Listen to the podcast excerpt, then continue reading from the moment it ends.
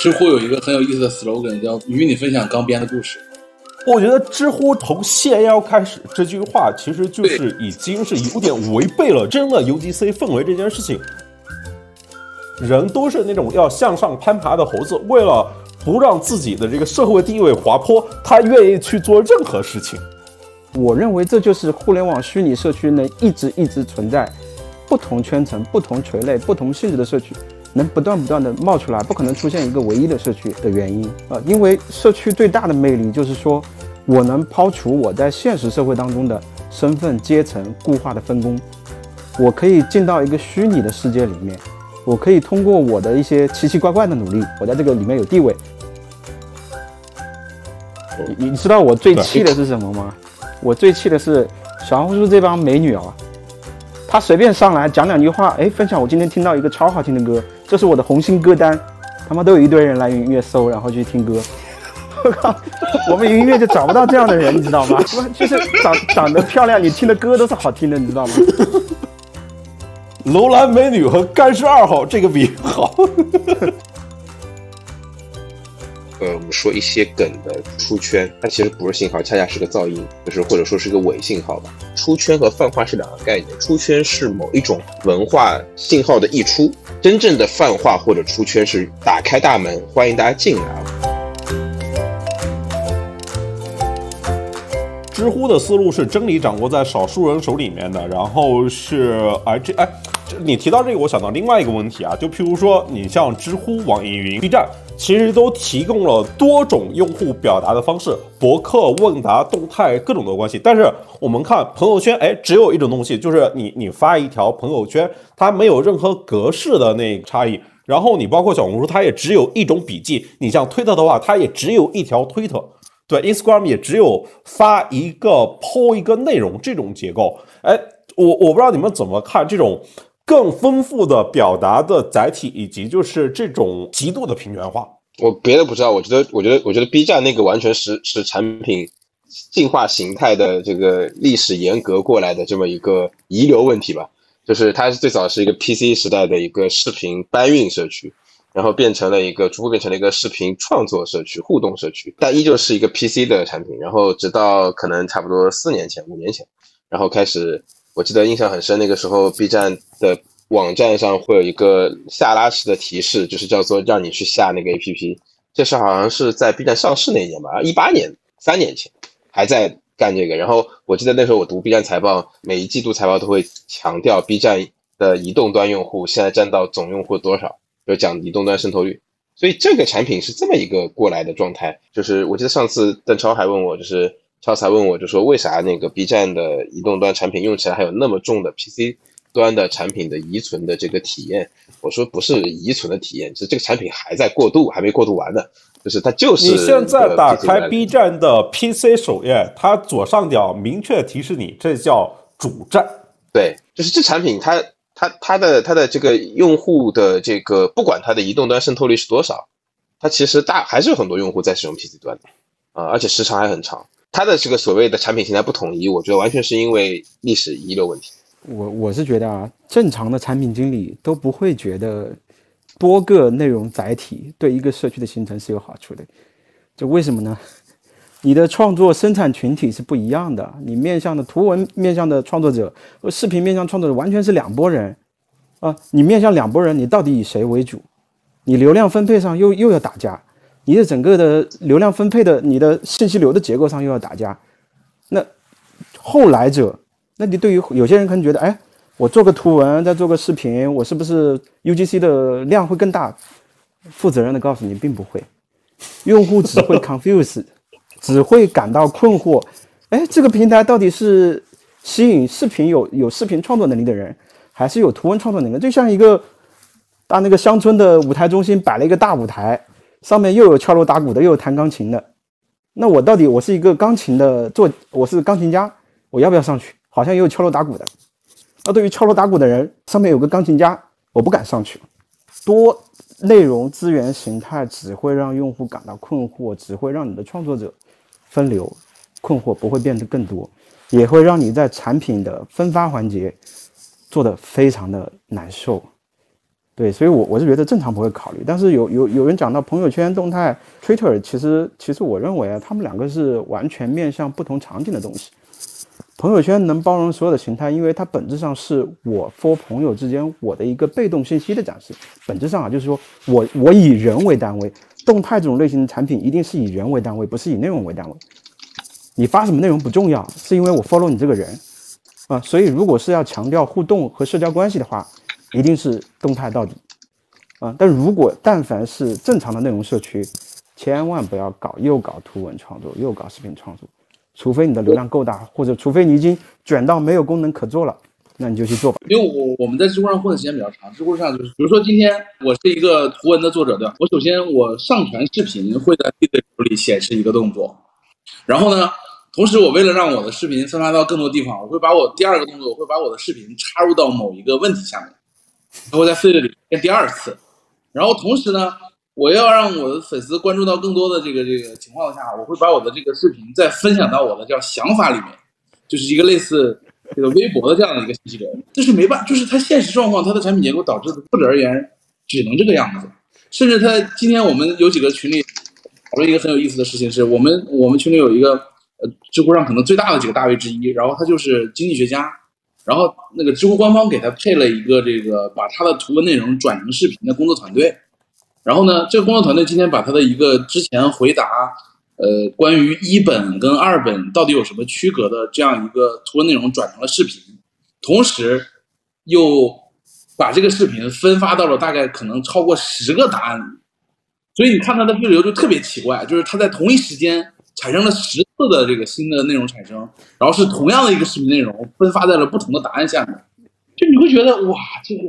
这这这这都是历史遗留包袱，对吧？就是没办法，现实情况只能这样了，也没有什么更完美跟更优雅的解决方案了。但确实你会觉得这怎么办呢？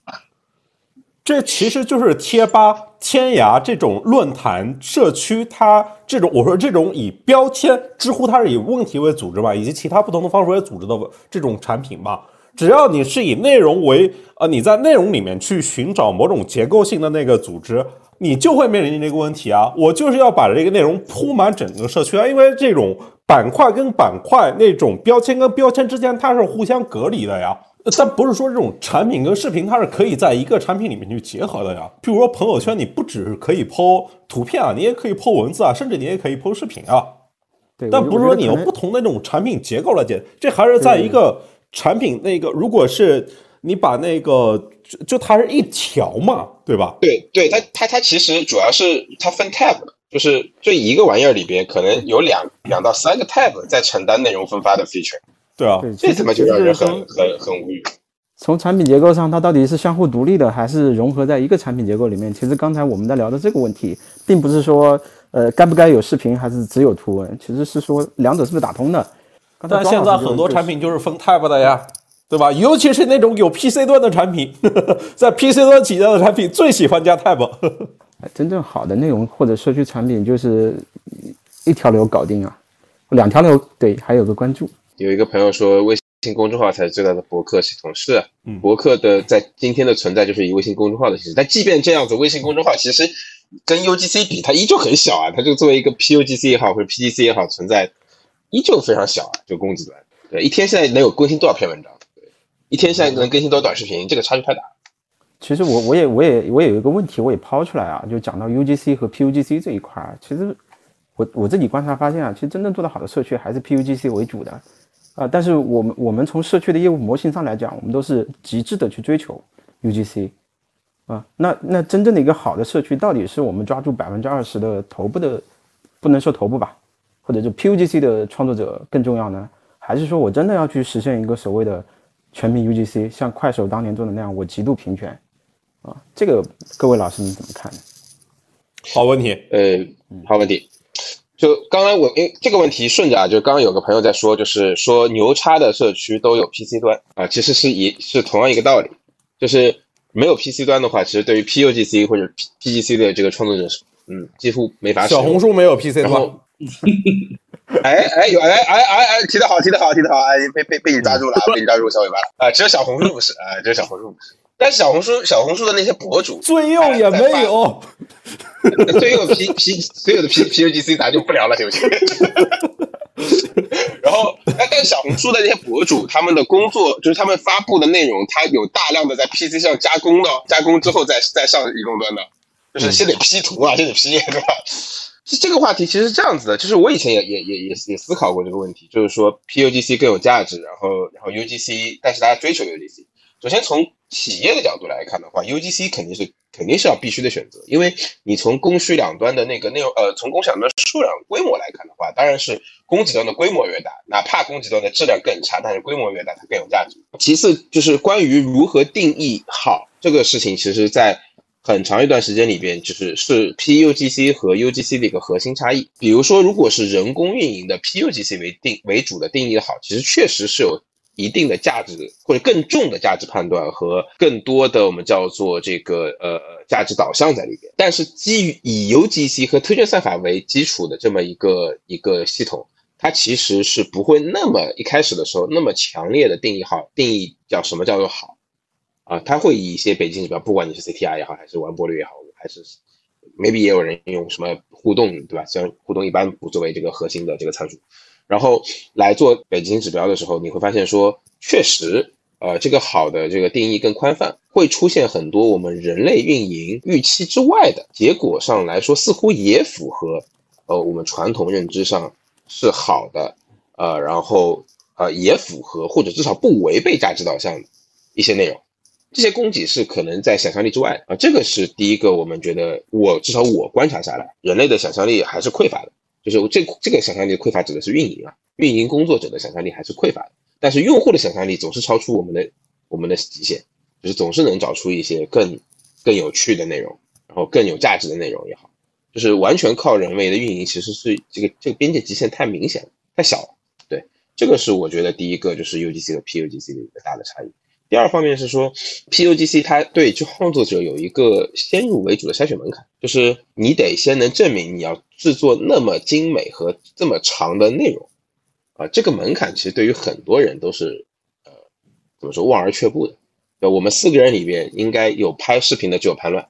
就是现在坚持在做视频，在做视频的只有潘乱，但实际上，呃，实际上潘乱也不做，也几乎不怎么做 B 站，啊，就是。因为门槛有点高，就可能做播客，像我们这样的直播做个播客可能会更轻松一点。这就是因为，哪怕我们已经算是某一个领域相对来说拥有比较多知识，或者是比较多认知观点的人，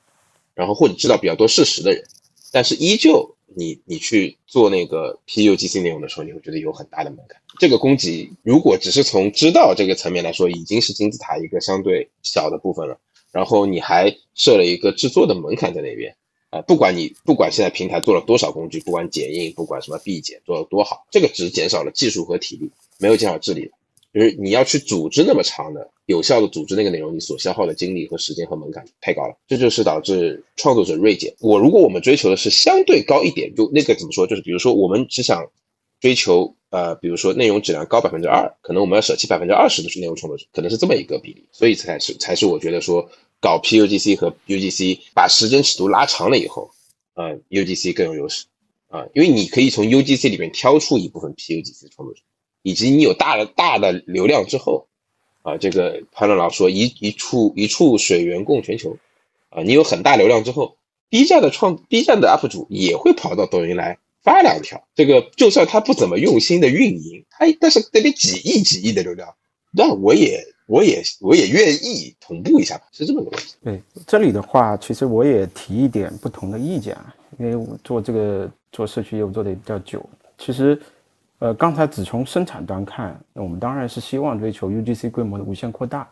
但实际上我们在实际业务操作过程当中，我们为了兼顾 UGC，其实要损害消费者这块的体验。因为大部分的 UGC 确实它产出的内容啊，当然其中可能有百分之一或者做得好一点百分之十的 UGC 内容，它能够被上升出来成为一个我们发现不了的好内容啊，但百分之九十甚至百分之九十九的 UGC 是无法入目的，不堪入目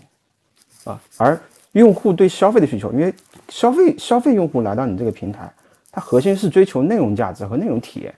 那我来了以后，你给我推了百分之九十都是 UGC 的东西。百分之九十里面可能只有百分之十好看，那我的体验会很糟糕，我就流失掉了，啊，这这会是一个问题啊。所以我这里面最典型的问题就是快手跟抖音吧，对吧？这个快手坚持 UGC，然后那个抖音呢坚持这个内容消费导向。我说在最开始的阶段，当然今天抖音也要提呃更多的 UGC 创作、社交这些东西，快手也在做这种做公寓这个事情。但是即便在今天，抖音的日活应该是快手的一点五到两倍吧，中间这个数字。但是快手每天开播的数字依然就是比抖音要高很多。但你们看怎么看这种差异呢？就是今天对于这种。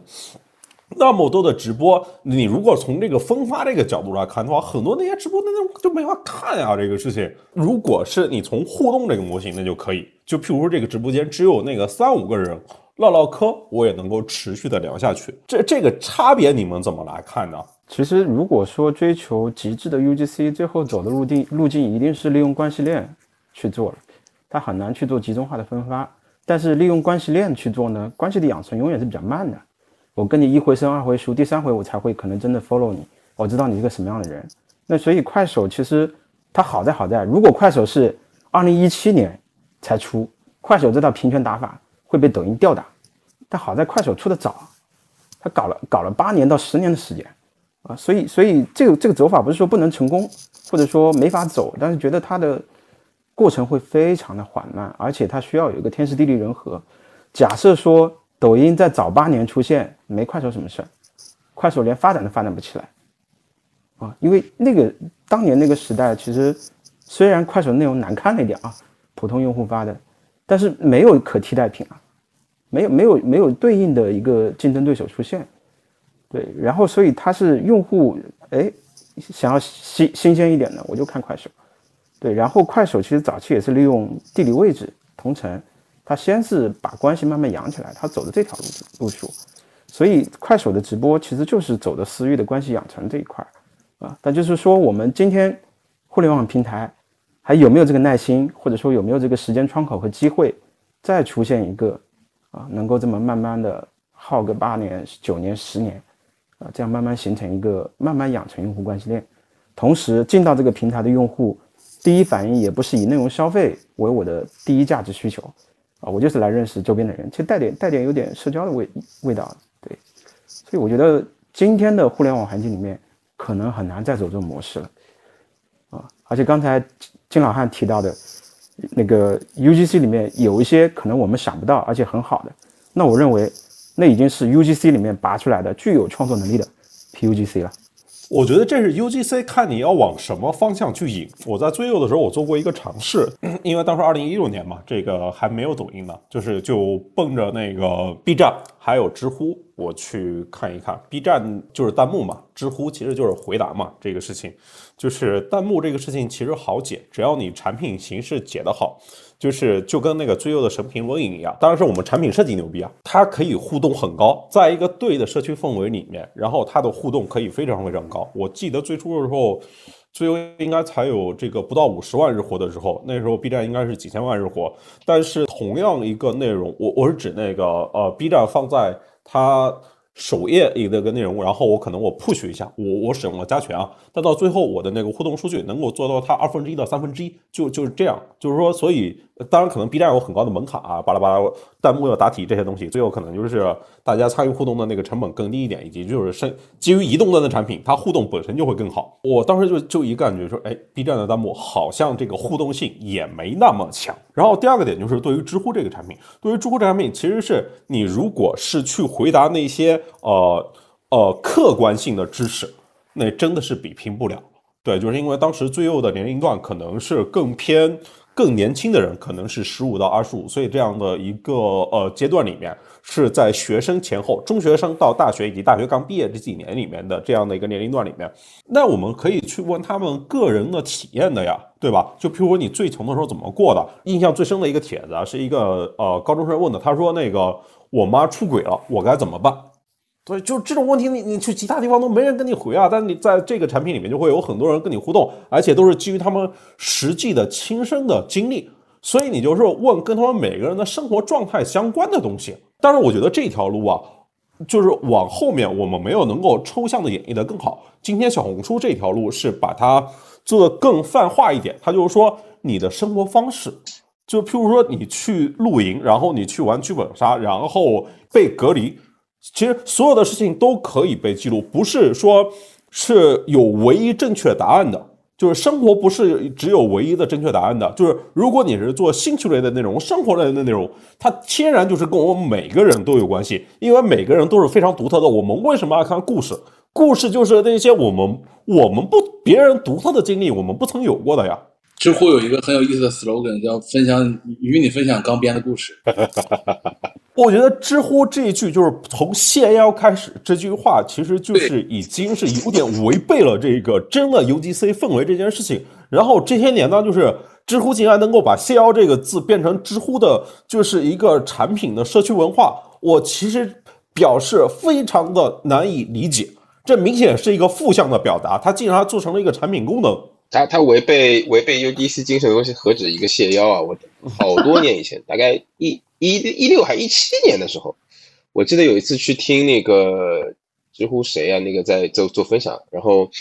呃，当时讲他他们夸赞他们的算法，呃，他这个算法指的是内容的这个点赞的计算公式什么的，当中有一条让我觉得很很很匪夷所思，好像这个东西现在都还在，好像在某一个领域做出过相对杰出贡献的人的点赞的带来的权重推荐的权重要比。没有在某一个领域做出过相对杰出贡献的普通用户做的点赞，这个要要要要有要有利的多。而这个杰出贡献是在知乎上更新了多少内容？我当时就觉得就匪夷所思，就是怎么会有这么奇怪的设计？这是对互联网 UGC 精神最大的违背，我觉得。因为那个会导致非常严重的马太效应，然后后来根本就没有上升的机会。没错，而且很容易让一部分相熟的这个内容创作者互相抱团嘛，对吧？对其实我我是反对纯粹的去追求 UGC，因为我觉得那是个伪密伪命题。但是社区是不能没有没有 UGC 的，啊，因为 UGC 是你 PUGC 的生长土壤，因为所有的 PUGC 都从 UGC 里面长出来的，啊，对，所以所以如果说我们呃一味的去加强 PUGC 或者一味的去加强 UGC，我觉得都是有问题的，都是有问题。聊到这个，聊到 B 站，我还想起那个刚金老师发了一条朋友圈说我们聊社区，然后 B 站的那位就是杨亮老哥。他在里面特别推荐我们来看一看那个费孝通的那本书，叫《乡土中国》。然后我特别去查这条材料，然后我们就猜测这个大佬说话什么意思呢？这个我猜一猜，就是他，我认为他是不是在讲这个费孝通那个就是差序格局这个事情呢？就是因为费孝通那本《乡村中国》。就是他解费孝通他解释中国社会基础结构啊，它就是一个叫差序格局啊。这本书可能核心的就是这四个字，说每一个社会成员他最关心的就是定义自己在这一格局里面的身份。就是说你是谁嘛？大家首先关心的是，OK，你在这个格局里面，你处的是待在哪个位置？然后根据这个位置决定你去说什么话、做什么事儿，然后你要去服从谁，你要去压迫谁，然后以及跟谁和谁、跟其他人去产生一种关系，而不是说自己单单的作为一个纯的自然人的一个评价。然后基于这个差序格局呢，它发展出来的可能就类似于。推演出了地缘和血缘的这一层的关系，然后呃，这这其实社会契约了，然后这里面才形成了人和人的关系，就特别让我想到那个大家几位都提到过类似的观点啊。我我先说另外一个，就是我那个尤金卫，就之前朱小虎不是分享一篇文章嘛，叫《地位及服务》，说的就是人都是那种要向上攀爬的猴子，为了不让自己的这个社会地位滑坡，他愿意去做任何事情。对，就是。呃，说到这里，讲一个很有意思的点，就是在 B 站是有用户 LV 等级这个事儿的，大家有没有注意到这个事情？是的，在 B 站是有是有 LV 等 LV 等级的，这个东西好像在就是在移移动时代的产品就不太能够见得到，因为我是一个每天要刷 B 站，可能 maybe 超过四小时。如果我在家里没有去办公室的话，我的投影仪就会默认打开 B 站挂在那儿，可能我不在看，但是它也在放。我是这么一个一个用户，我就发现我有一次有就好多次吧，不是一次，我好多次刷到有一种 B 站上的视频，叫做一站不同等级用户生存现状的这么一个，嗯嗯，就是搞笑视频。呃呃，老老苏应该看过啊，那个，就是对澡堂里那个，对对对，早就就是进来一个对对对对，大佬六就什么大佬，对 对，六级大佬怎么样？五级大五级的人就就就就很怂，什么三一级的人就就就逃走了之类的，就这种视频特别多。我是 B 站多少年？十十一年十十一年老用户，但因为我从来不发东西，所以我是五级，而且我我经常不点那个就不点三连，对，不给人家投币的，没有没有没有这种习惯，就白嫖的，对。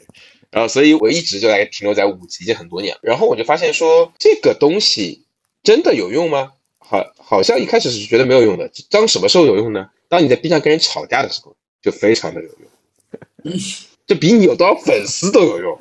六级大佬，你知道吧？你这如如果你是一个从来没有发过视频的六级大佬，你你在那边说，因为你是创作者，就一定是六级嘛。但是如果你从来没有创作过视频，但是你是六级大佬，别人看你的眼神都不一样。我靠，这是你说得对上古神兽那种。对吧？你说的对啊，你说什么都对。我靠，你上上古神兽，就是这就其实是有，这其实就是非常的有有有趣的，就跟那个呃费孝通讲的一个差序格局是有很大关系，就是它某种程度上把你的社会地位给量化，然后然后你的等级外外露在暴露在外面，对，这个其实是一个蛮有意思的话题，可以可以展开的。对我我我其实刚才延续那个话题啊，就《幽精卫》里面提到那个观点更赤裸裸一点。人类都是追求地位和身份的猴子，就是它是一种本能。就我就希望获得更崇高的社区地位，我希望在我所处的圈层里面受到尊崇。然后我也觉得，其实就是说的更粗暴一点，我认为这就是互联网虚拟社区能一直一直存在，不同圈层、不同垂类、不同性质的社区能不断不断的冒出来，不可能出现一个唯一的社区的原因。呃，因为社区最大的魅力就是说。我能抛出我抛除我在现实社会当中的身份阶层固化的分工，我可以进到一个虚拟的世界里面，我可以通过我的一些奇奇怪怪的努力，啊，而且这些努力，比如说我会跳舞啊，那我就可以通过积累别人的赞啊，比如我到一百万赞了，那基本上我就可能是一个就是大大牛了，我在这个里面有地位，包括金老汉刚才讲到的，我是个六级大佬，就天然的就社区有件很有很有意思的事情。无论是消费者还是生产者，他都有非常大的概率和自由度，能够快速的改变他在这个人群当中的地位和身份。啊，我刷的多，我点赞的多，我能成为六级大佬，你们都是小弟。那有可能我在现实生活当中是个畏畏缩缩、如诺的，没办法改变自己生活的人。那创作者有可能有些长得。呃，也不咋地，但是有一门手艺，会搞点变点小魔术。其实这个魔术真正放到线下实体的魔术师产业里面，它就是个渣渣。哎，但是我通过拍视频，我取悦别人，我在这里我是几百万粉的大 V，我有地位啊，甚至说我们因为社区追求商业化的过程当中，甚至可以把这个地位变成实体货币啊。那所以这个社区就非常有意思。我觉得社区就是一个能够。呃，建立一个新的一个世界，呃，这个元宇宙吧。对，呃，你这这么讲确实是，就是社区其实是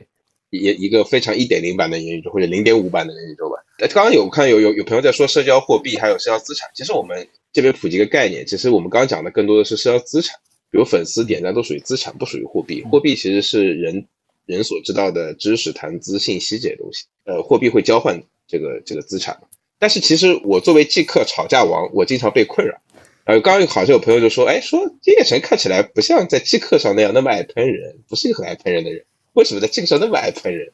我跟你讲，这就是因为这就是一个巨大的问题。因为我在生活当中我是个 nobody，就是我是一个我是一个非常普通的人，就完全呃没有什么就是什么社会名望，就很普通的不能再普通。但是当我跑去玩即刻的时候，我就莫名其妙的这个。就是拥有了一万三千多个订阅，对吧？啊，这个事情就让我很莫名其妙，因为每次当我说什么或者发什么的时候，就会有人跑过来跟我说：“你这样说不对。”他如果只是这么跟我说，我当然会过来跟他说：“关你屁事。”问题是，他还会告诉你说：“你是一个有一万三千订阅的人，你还说这种话。”然后我的满脑子就是：我有十三个订阅和一万三千个订阅，我都是我，为什么我有一万三千个订阅我就不能这么说话了？真的是莫名其妙，因为他会认为你说你在这个即刻这个社会体系当中，你是什么社会名望人士，或者说叫做具具备相对应的社会地位，你怎么还这么说话？但实际上，如果你你不把自己放在元宇宙里，你把自己放在这个真实世界当中，你会觉得说，那就好像在街上你你你你可能骂了句他妈的，然后就旁边有个人冲过来跟你说，你怎么能骂脏话？你当时会跟他说他妈的他妈的，我就骂你他妈的，怎么了？你是不是变态？跑过来跟我说这个，就是不礼貌吧，对不对？这就是我对为什么我我解释一下为什么我这个是爱喷人，就是实际情况是这种社社社会身份的差异，其实也不一定带多带来这个好的东西啊。对于很多人来说，其实可能也是负担。比比如说明星，对吧？他就是这样。而制造这种社会身份，就譬如说像那个之前在知乎里面，他有那种就是更高的权重，对吧？就是专业领域的人，他一票顶几票。在呃，另外的譬如说在 B 站里面，他仍有这个用户啊，他有这个等级这个之分。怎么看这种就是将用户权利或者说将他的身份做分层这个事情呢？包括最经典的还有很多社区搞积分。对吧？其实都是对于用户行为的一个激励，对，让用户来完成这个指标。包括点评也有，对吧？包括点评，他还做了很多的那种打卡。就我在点评里面看到最离谱的打卡，就是去那个停车场、去公共厕所都写个打卡，就是因为我打卡了就会有激励，我可以提升自己的那等级。然后，比如说我在点评里面，如果是一个六级到八级以上的这个货，那我绝对可以去吃霸王餐的。我的每一个评论。所有的商家必须对我特别重视，这是对的吗？啊，顺顺带说一下，补充一下，就是点评的那个八级有多牛叉，就是我有朋友做过测试，八级发一个差评，如果你是开店的，就有一个八级对你发了个差评，要雇一百个还是多少个三级刷好评才能刷回来，大大家大概了解一下这个汇率。其实我觉得就是它有它的弊端，但还是有它必要性的，啊，因为普通用户他又不生产内容，那这种东西这种等级就是他跟别人拉开身份。差异差异的唯一的一个手段，啊，其实就是我进来以后，我来玩，我刷这么久，你能不能给我，就像有些有些用户一样，我充了一百块钱了，你不给我送点东西吗？啊，我在这里刷了一万个小时了，为什么我还是跟别人一模一样呢？啊，就就会有这种天然的一个一个差别吧。然后，其实所谓等级啊，这种东西都是普通用户的一个上升通道，就一样的。你要让任何角色的人在这个社区的社会分工里面，我都有打怪练级的空间。呃，如果我我我就是进来，我不管做什么事情都跟别人一样，那我就是我随时可以走。就是还聊到一个问题啊，就是说这个不同产品的视频化有哪几个产品？就是因为今天短视频明显是所谓的大势所趋嘛，对吧？不管是知乎啦、小红书啦，这个包括 B 站、包括头条也好、腾讯视频也好，都要做短视频。大家都是以什么样的方式？包括网易云音乐都在做视频化，都要完成视觉化嘛？这个事情。我，是微信也在做视频号了。对，大家觉得有有哪个非原生短视频 base 的，在往视短视频化转型的时候，什么让你有印象的解法吗？或者说谁谁的那个转型它好跟不好，原因是因为什么吧？那我先抛砖引玉，小红书的短视频和就是原生的，我们说笔记吧，给我的感觉是割裂感非常的大。首先，我先觉得小红书短视频是有效的，就是我指的这个有效是，如果当我开始刷它的时候，啊，五十条到一百条，我是能刷下去的，因为它确确实非常抖音化。确实在刷的时候，我意识不到我在刷的是小红书啊，就是它更像是在小红书里内嵌了一个抖音，或者内嵌了一个快手，对，可能抖音更像一点。然后只是说你会打开小红书的原因，是因为它是小红书，它还是给你提供了百分之，不管是百分之十还是百分之二的一个差异化的高质量的笔记内生活笔记内容。但是，一旦你进入到那个视频流里的时候，你其实是进入到了一个怎么说传统的这么一个信息流产品当的体验当中去。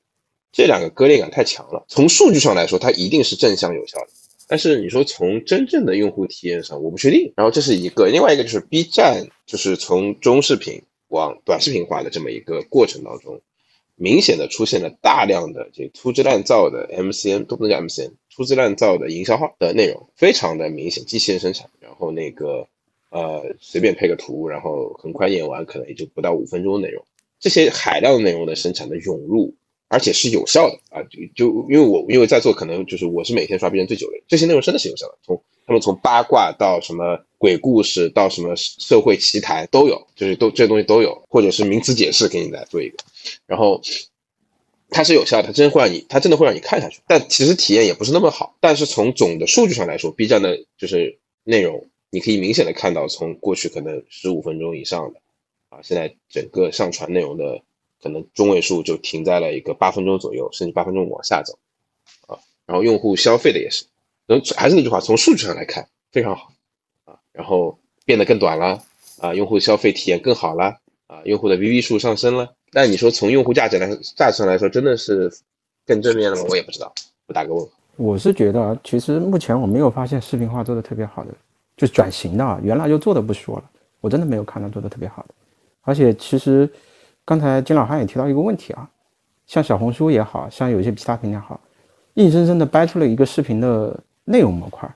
它只是在原有的基础上加了一个视频模块而已，那不叫视频化。我觉得真正视频化是表达上表达的原基础上视频化。而且为什么会造就这种？哎，有些像小红这种图文平台加了个视频不伦不类？因为社区最重要的是什么？社区最重要的是你的内容是我自己平台的用户生产出来的。你现在为了从零到一强行去搞个什么视频化，你的用户之间还没有形成发视频的趋势，你不是从用户趋势里面长出来的，那内容也不是从你自己用户长出来的，你最多是从抖音或者从快手你捞了一些人过来，那就不是你社区的用户，也不是你社区用户表达这个内容的习惯和方式，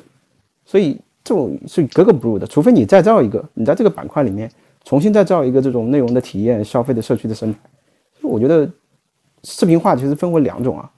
成功的视频，我觉得未来视视频化还远远没有到真正的高潮啊，因为真正的视频化，我觉得应该是表达方式和体验方式的视频化。那就是说，它的它它不是增加一个视频内容模块，我觉得增加一个视频内容模块，那跟视频化半毛钱关系都没有。啊，不过呃，当然有人提问，就是说小红书还是有很多原生视频的，啊，肯定是有的啊，但是就是看流量分配上面后面怎么样把这些外来舶来品啊，怎么样去平衡他们的利益啊。所以包括我自己做音乐做视，我也我也做尝试视频化，很痛苦的，没没那个基因和土壤。你好，有什么补充？我我我同意苏老师观点，就是这没办法，就是这个你假假设你是今天你你你是这些原来做图文平台的负责人。无论你是微博的负责人，还是知乎的负责人，还是小红书的负责人，面对视频化来临的这个趋势，你你你选择不做，这个决定本身可能就是不对的。但做的话，这个过程中你冷启动怎么办？怎么解决一处水源供全球的事情，对吧？怎么怎么培养自己的用户调性？怎么去把适合自己社区平台的视频化的内容找到，并且让它发扬光大？这个这这这这永远没有答案，这都它都是运运营出来，都是。可能都是运气好或者怎么样找到一个可能，但如果运气不好，那大家就只能用常规的方式去做这些推广跟运营的刺激，对吧？就是你跟谁都是这样的，我觉得。但我觉得小红书就有一个点好，就是小红书的主要用户都是之前那些发美妆穿搭、就是旅游探店的女生，她们原本就是大家都说照片照片嘛，但至少说明她们原本就活得很精致。原本人家就露脸，而且长得比较好看，这就是转视频化最大的优势。你想想，知乎这个直播间这几位，对吧？都是写公众号的，写文字的，他要转视频，这张大脸怼上去，他就显得有那么一点点违和，这个用户接观感接受度不是特别友好。我觉得啊，这个是这个这这根子上这个就是大家的这个禀赋差越决定了，颜值就决定了这个事情。你你说到了关键问题，为什么这个为的呃视频号做直播还是做不过抖音？因为 公众号的供给端是这些人，公众号的供给端也是。对，就是公众号、知乎的供给端都是这种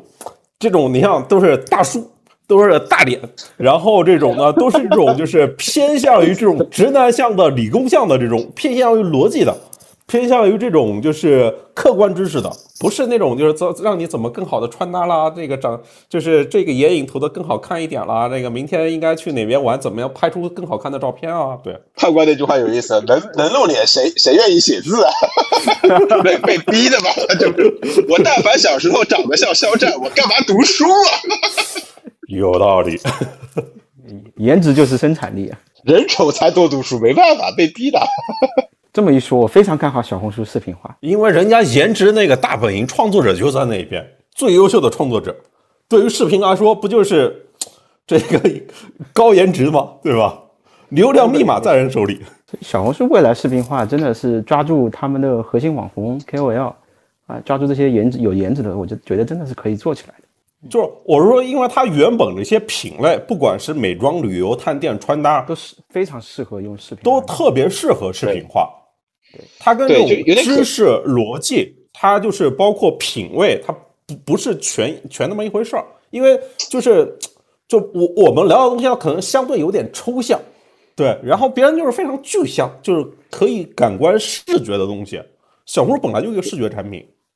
小红书是有点可惜，它那个视频化做晚了一点点。其实否则像现在今天在抖音上看到很多这种探店呢、或者是什么嗯这种、这种这种穿搭的那种或者美美妆啊，其实应该是在小红书上孵化的更好一点。你你知道我最气的是什么吗？我最气的是小红书这帮美女啊，她随便上来讲两句话，哎，分享我今天听到一个超好听的歌，这是我的红心歌单，他妈都有一堆人来云音乐搜，然后去听歌。我靠，我们云音乐就找不到这样的人，你知道吗？我就很无语，这他妈也能做视频？什么就是长长得漂亮，你听的歌都是好听的，你知道吗？你长得漂亮，你听的歌都是好听的。听的歌好听算什么？那个张女士说的都对。那个梗你不知道吧？就是张女士说的都对，王女士说的都对，这是投诉嘛，对吧？要要要不然要不然跑这个吧？真的张女士说的都对。哦，楼兰美女和干尸二号这个比喻好。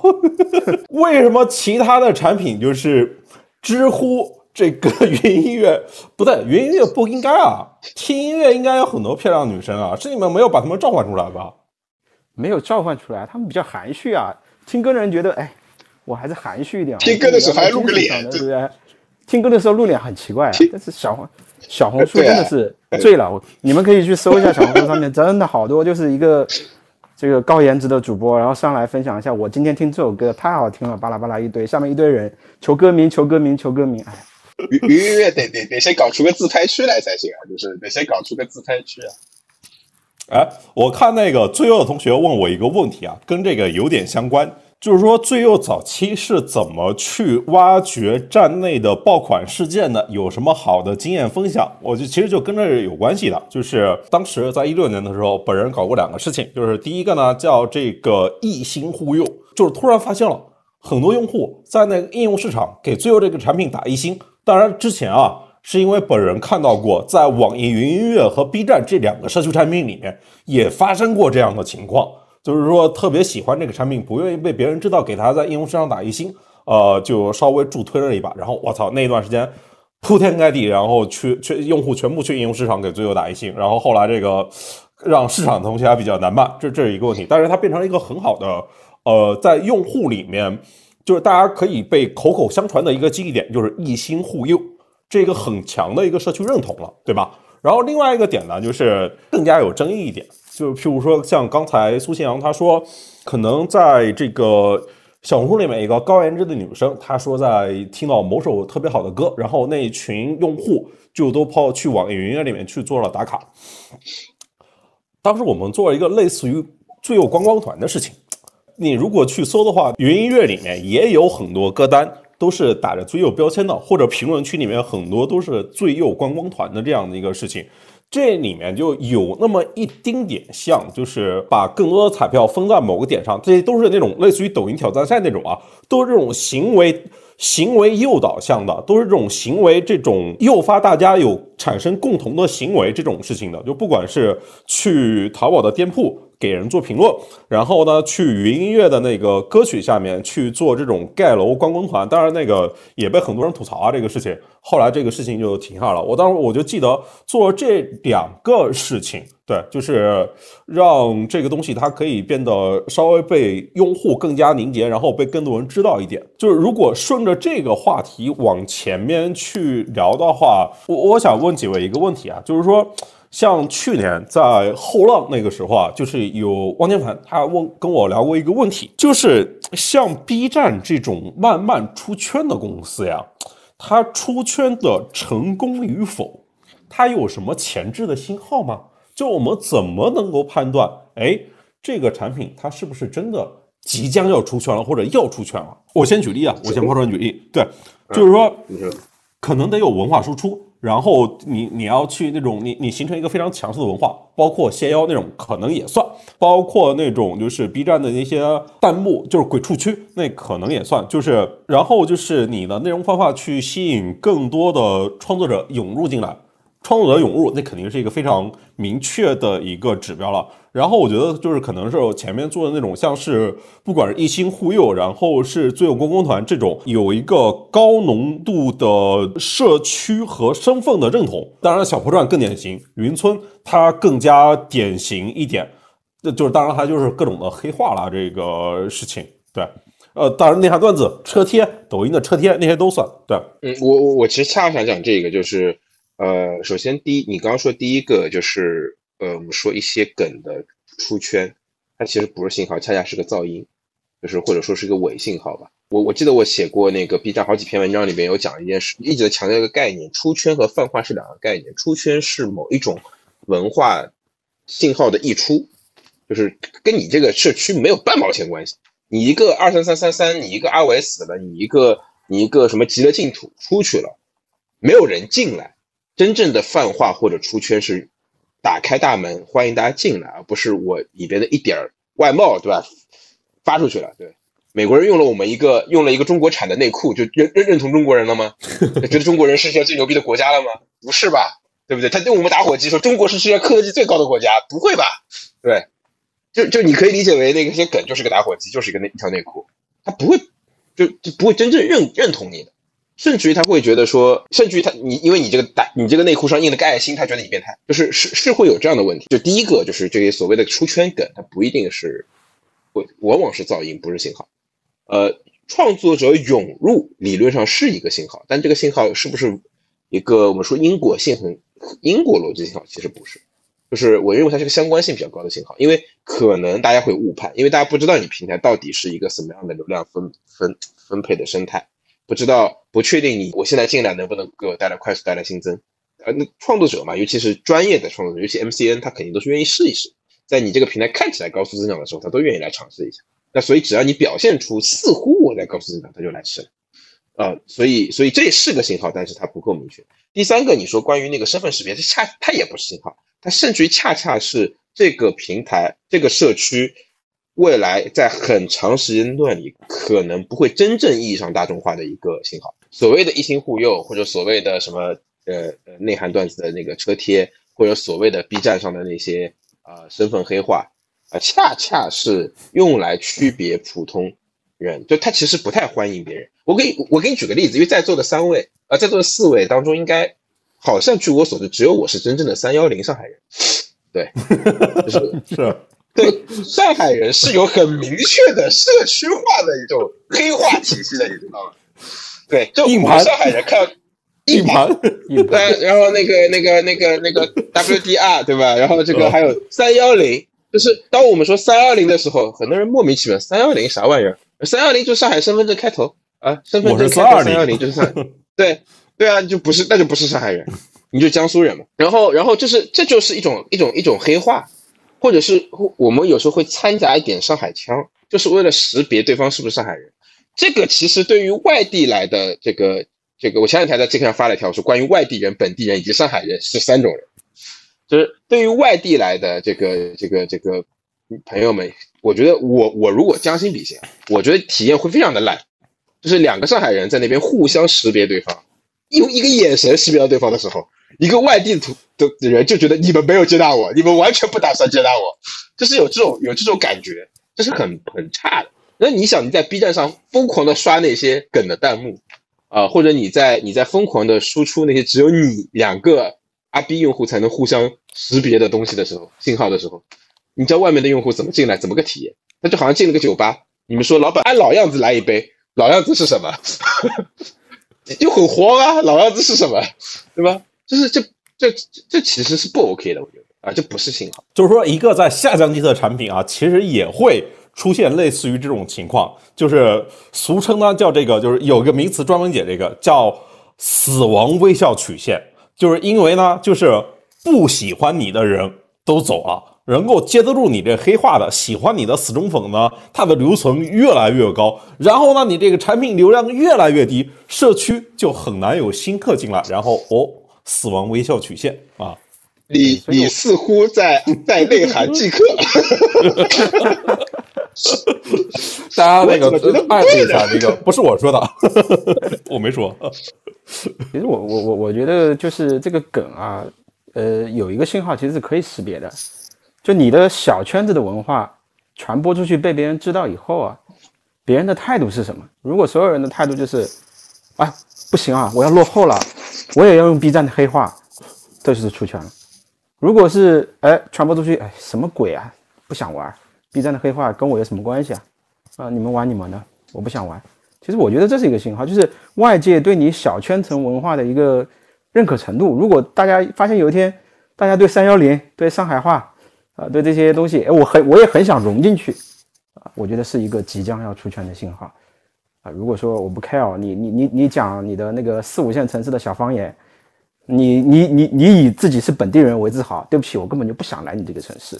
那就是不会出圈。所以我也我也认同金老汉的观点，就是你有一些呃梗，它不代表什么，它不代表什么。你的梗是让更多的外界的用户源源不断的想要融入到里面，他去使用。所有人都好像不使用 YYDS 我就落伍了，我是个老年人啊！所有人不说二三三我就是个老年人，争相恐后的都开始搞。呃，老铁六六六，对啊，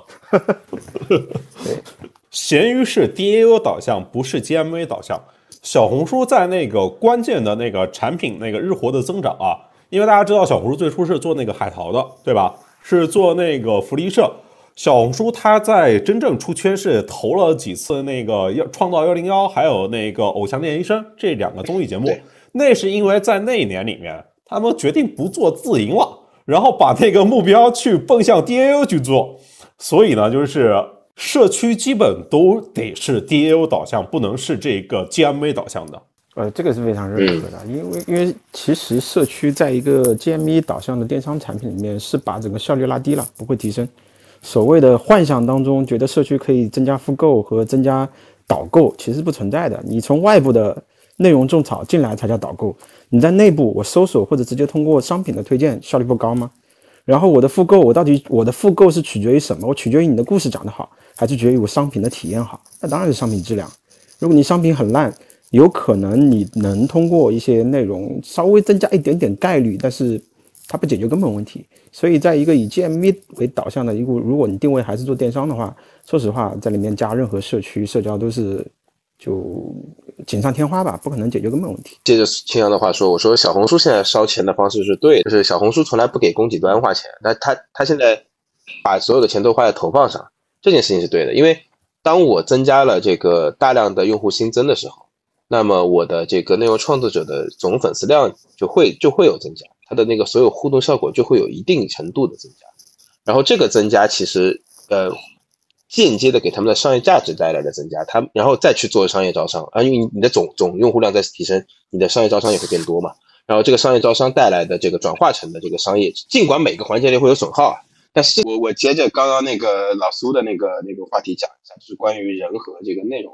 然后其实老苏这讲的特别好，就是呃，包括乱总讲的特别好，就是人的作用价值。我举一个 B 站的例子吧，就是说 B 站上有有几个 UP 主还挺有意思，当然有一个不是 B 站上的，就是最早是微博上的，就是那个无穷小亮。无穷小亮的人设就是藏狐嘛，对吧？然后这个这个人设起来了之后，他就特别的有这个影响力。包括 B 站上另外一个 UP 主是做也是知识类的，做那个。古生物的叫那个呃呃号叫方斯塔夫，那个作者就是其实他用他女朋友的号嘛，那他其实本人是那个叫鬼谷藏龙，然后他在 B 站上做古生物科普，你知道做古生物科普的人，你要做所应该不能说做做科普，就做所有知识类的人有一个问题，就是他讲的所有东西都是确定的、已知的、重复的，可以这么讲吧？就是你讲物理的。所有的物理老师讲的都是同一本物理课，一同一本物理书，对吧？只要你不要讲。理论上，你们在信息量上是不应该出现偏差的，就大家应该都讲的是同样的东西。那为什么有的人叙事更精彩，有的人叙事不更精彩呢？就是人设。如果你去研究一下那个呃鬼谷藏龙在 B 站上怎么火起来的时候，就会特别有意思。因为这个号我很早就看了，因为我是一个科普爱好者，就是我是一个爱看科普的人，所以在他还没有开始讲他后来风格，他一开始讲是一几部海洋纪录片儿就是。就是搬运了几部海讲海洋海洋生物的纪录片，我就开始看他了。直到有一天，他突然开始讲那个那个那个头足纲，就讲那个讲那个菊石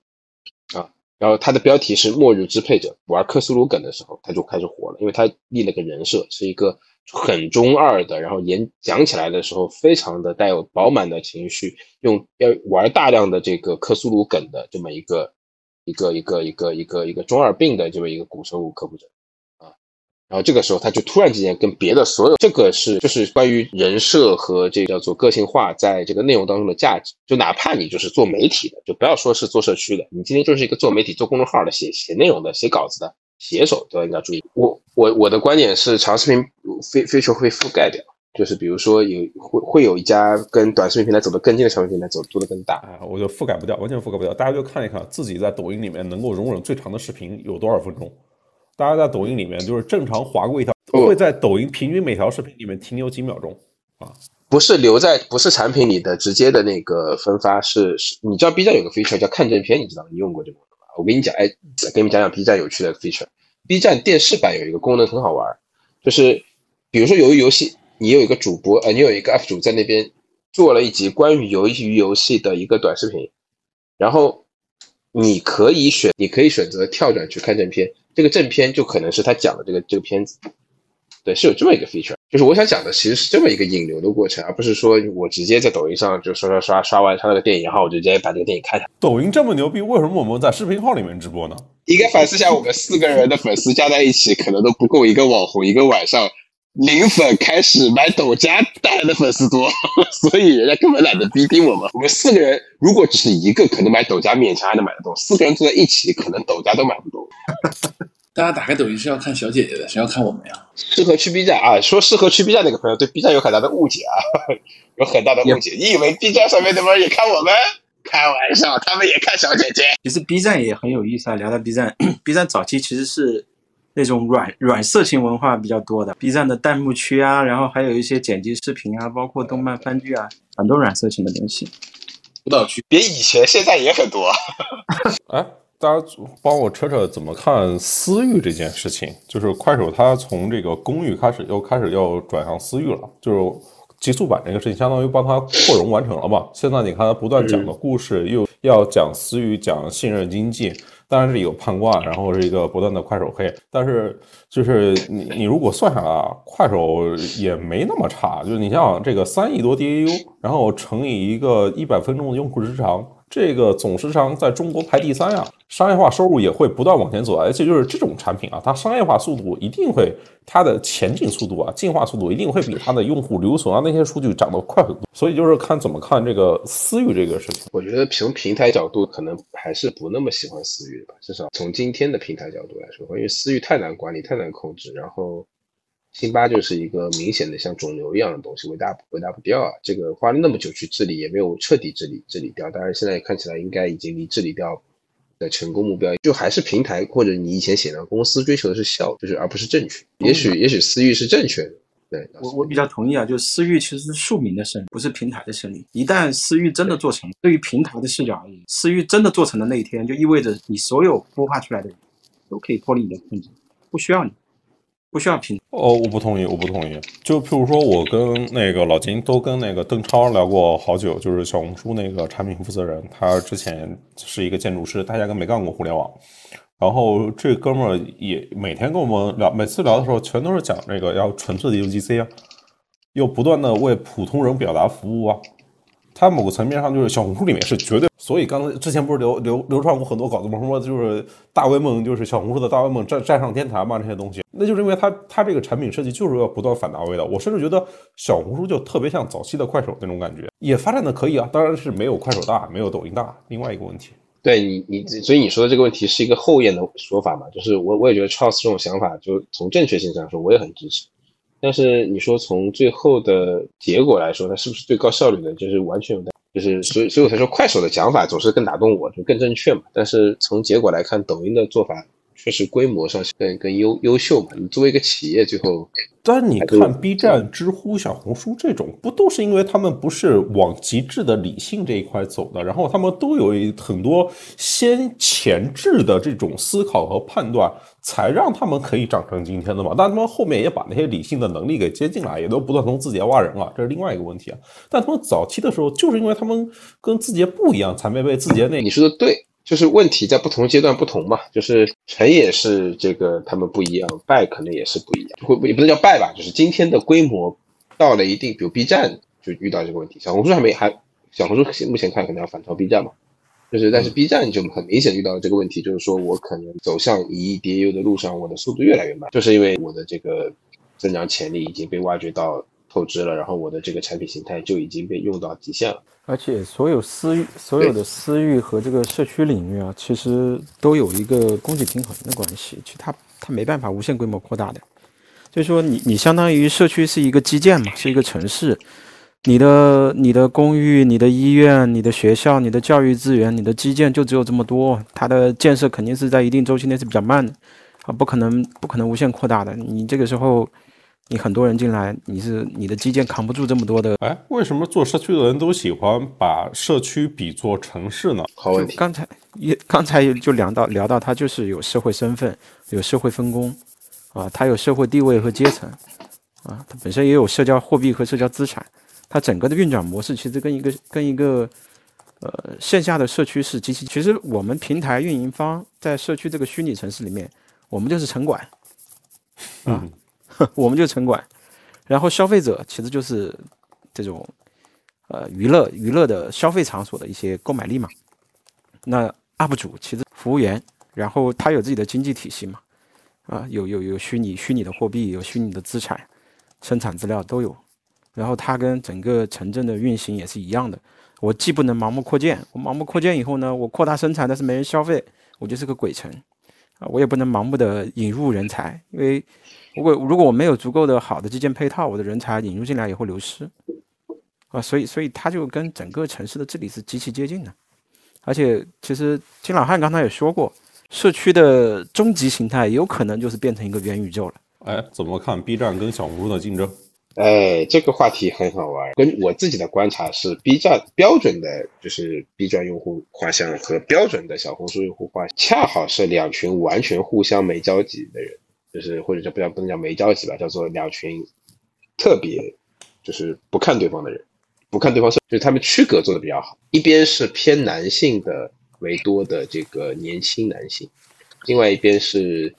呃这个二十二十五岁左右，我甚至往上走的，不能叫中青年，叫青年女性。一边是青少年男性，一边是青年女性，这个区级区隔特别，两边互相正好正好错开。但他们俩竞争了啊，因为在资本市场上，他们俩。属性相同，然后产品形态类似，这个这个商业模式似乎有一些交集，然后大家就似乎让他们竞争了起来，而且看起来哈，小红书往 B 站靠容易一些，B 站往小红书靠会难一点点。为什么？似乎嘛，就是从还是内容形态上。对我补充一下，对，就是为什么我非常认同啊，小红书往 B 站靠容易一点，因为小红书现在的所有的内容，包括它吸引人的方式是，其其实是一种生活方式。小红书的内容，小红书的东西都是一种生活方式。你生活方式去降维打到娱乐方式是是容易的，但 B 站是什么？B 站是一种娱乐方式，你从娱乐方式切入到生活领域，相对是难一点的啊，也是，而且对 B 站和小红书，其实在内容上是不构成竞正面竞争的，即使他们有重叠用户，不代因为去小红书的人是为了获取到更好的、更美好的生活啊，我去获取信息的。我想要有更好的生活，去 B 站的人，我想看到更多的信息，我想更多的语，两个诉求。今天 B 站明确的把那个应该在内部把小红书列成竞品了，比如说小红书应该没办法去 B 站买量了，是头号竞品。对对，所以你看 头号竞品，讲特别有意思，就是过去这一两年 B 站的大家说 B 站的商业化做得好，其中很重要一个类目叫美妆。嗯嗯，反过来讲，你看之前小红书要上市，他在做了一波 PR 推广的时候。一直在强调他的男性用户在变多，打的标呃，如果这么说的话，都在看对方吧，对，都都把对方当最大对手了，没毛病。就 B 站里面时尚类目的内容应该占比不到百分之二，但它在花火平台贡献的收入应该超过百分之三。最大类目，就是应该是仅次于游戏的最大类目。对，而而而游戏可能不走吧，对吧？对，变现角度就是就游戏又不走花火，所以对啊，所以可能是最大类目了。呃，这这么说的话，那他们在商业变现这一块的竞争还是非常激烈的啊。呃，在商业变现这块渠道上完全是重叠的。对，而且不小。呃，而且从内容供给上也是，就是去年我有好多小红书的 MCN 的朋友都在问我一件事，因为因为他们觉得我比较了解 B 站嘛，就问我就是嗯嗯就就去 B 站合不合适啊？然后我们要不要调内容啊，或怎么样？我说你们不用调。呃，但是很多人去了 B 站的时候做，觉得做的一般，可能还就两边一起做吧，就不会放弃掉。这个竞争也是蛮激烈的。很激烈。B 站的生活区跟小红书还是美妆生活这两个都是有竞争。呃，对，生活时尚这两个区，然后还有科技，还有也有一点科技有。科技还好，因为小红书现在男性品类做的不算特别强，但如果要做的话，也会直面竞争。内容内幕本身必须要精致，所以篮球、游戏这些不精致的内幕永远起不来，而露营、户外这个飞盘可以起得来。呃，一部分有道理，但是说你这个游戏，你把它分错了。游戏里面也有一个游戏啊，就是去年小红书应该是那个动森全网最好的地区，也是对。你小红书去做王者荣耀，去做那些真三国无双，那肯定是跟别人完全就是不要碰了。但你可以从那调性泛化，就是有很多游戏，那个譬如说分手厨房，你老婆、你女朋友在打，你是不是也有跟着打，对不对？那你是不是也要？听起来乱总就是一个入手了分手厨房、入手了双人成型的人，深受其害。深受其害。就是因为女生动森多嘛，对吧？然后男生也进去玩嘛，对。然后你进去看，发现全网动森内容最好的、最全的就是在小红书。然后小男生想玩动森，去搜内容也得也去小红。哎呀，还有很有意思啊！我我这装修其实基本上也在小红书看看啊，很多的攻略，生活上面的东西基本上现在用小红书多一点。我我我一般只有看什么近代史，然后军事军事军事史、古生物在 B 站看，你看这就是差异。看什么物物理化学科普，看数学科普。动森因为动森精致，推崇生活方式，小小红书做的就是生活方式啊啊，嗯，所以就是得找准自己的内幕啊，尤其像露营，对吧？我我我恰好也说一个，我有一个好朋友，就之前在创业做游戏播，后来那个公司没做好，就公司关了，就去腾讯了。他在做游戏的时候，他那个呃做的是一个就是家居类游戏，就是给给房子装修，然后把放家具的这么一个游戏。他当时全网所有平台做过投放，他的那个流量转化效率最高的地方就一个很好玩的点啊，就是小红书的粉丝的价格明显是要比其他平台高的。一个小红书的粉丝可能至少要等于十个、几十个抖音粉丝吧，然后快手粉丝。现在小红书的粉丝价格是最高的吗？次于微信公众号，肯定次于头部的微信公众号，这点非常确认的。但感觉里面那些就是几千粉的都能比较好的 KOC 变现啊，KOC KOC 大本营肯定是在小红书。啊、是还真是。小红书在变现这一块真的太强了。现在很多的新势力品牌基本上就是营销一个套路，搞定抖音和小红书，这个品牌就起来再上个李佳琦、薇娅直播，就可以啊，容易没错，对，这不是标准的坑坑消费 VC 的套路。是的，一千一千篇小红书的那个日记，对吧？然后一千个对对，知乎回答，然后再然后抖音多少个然后那个，A 轮有了，两一千万美金到账。薇娅、李佳琦上一下，呃呃，支付宝到账一千万美金。邓佳宁说，小红书的用户线下转化率应该是所有平台最高的。做过线下网红店的应该有体验。出一篇平民笔记，基本预约就包满几个月。这里面很好玩的一个点啊，小红书里面的确不讲大 V 的，所以有天台上站满小红书的大 V 这一说。然后就是他好像在小红书里面，粉丝越是粉丝不多的素人，他发的东西好像显得越可信。那么用户发现这些素人笔记的内容，基本上应该是通过搜索。如果只是一个没没几个粉丝人发的内容，他可能不会被更多人看到啊。但如果你通过一个搜索发现，哎，一个人的内容他大部分都是正常的，然后其中发的一个关于你你你想要了解的这个东西的呃阐释体验，可能我也觉得它是呃更偏真实的表达啊、不全是搜索。那个就就我们不是小红书典型用户，大家解释解释这个。啊，对我们四个人加在一起的小红书使用时长，还可能不如一个姑娘半天。我是零，我没有用过，从来没用过。呃，不过我我算比较早我我我不敢用，嗯因为我老婆用用小红书嘛，所以我跟着用了一下。早期的时候，小红书真的推荐没法看，所以还是搜索靠谱一点。但现在小红书的推荐做的还蛮蛮不错的，呃，所以基本上可能现在的后期用小红书的，呃，对搜索的感触不深。但以前小红书就是当工具来用的，搜索的流量是给你女朋友、给你老婆买个礼物，你不用小红书搜一搜、选一选吗？不知道你怎么知道买什么？搜索关键词都 get 不到可以。可以知乎，你们知道吧？这位进击的这个宅男说，他现在他作为一个直，现在使用小红书比用知乎的时间更多，主要是看买房装修。哎，这里面也是一个很好玩的点。为什么就是你会在小红书里面看买房装修呢？就是因为在买房装修这个事情上啊，这个在同样是消费里面，在买房、在装修、在数码、在音响这些品类里面，男性的话语权是偏对。嗯，所以这你这个说法非常不女同样，权但是是消费说的对。主义。对，就是在小红书里面看这些买房啊、装修啊、数码音响啊这些东西，哎，你就会觉得，哎，这个逻辑好像是顺的，因为那些女生她也需要这些内容。事实上，在以家庭为单位的时候，因为这这些决策都是以家庭为单位的决策嘛。对这些家庭决策的时候，哎，男性的那个话语权稍微其实其实不是话语权，是因为家庭装修这个是个系统工程，太烦太烦了。一般女性女生会交给男生去负责，嗯，对，然后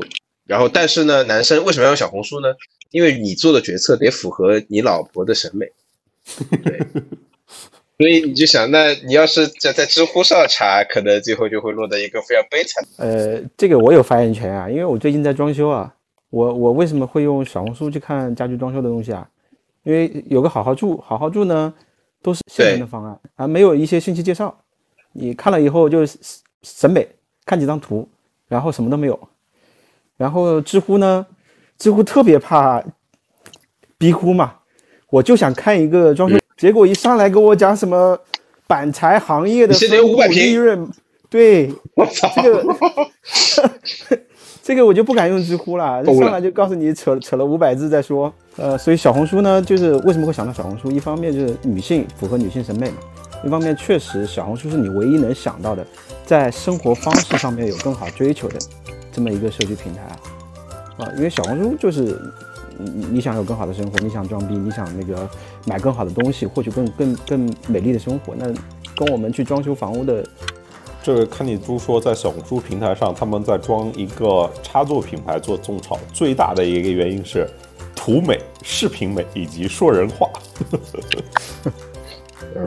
啊，最后给自己拉拉粉啊，可以关注一下我的公众号“互联网苏新阳”。呃，有人问苏老师是之前腾讯的苏老师吗？是的，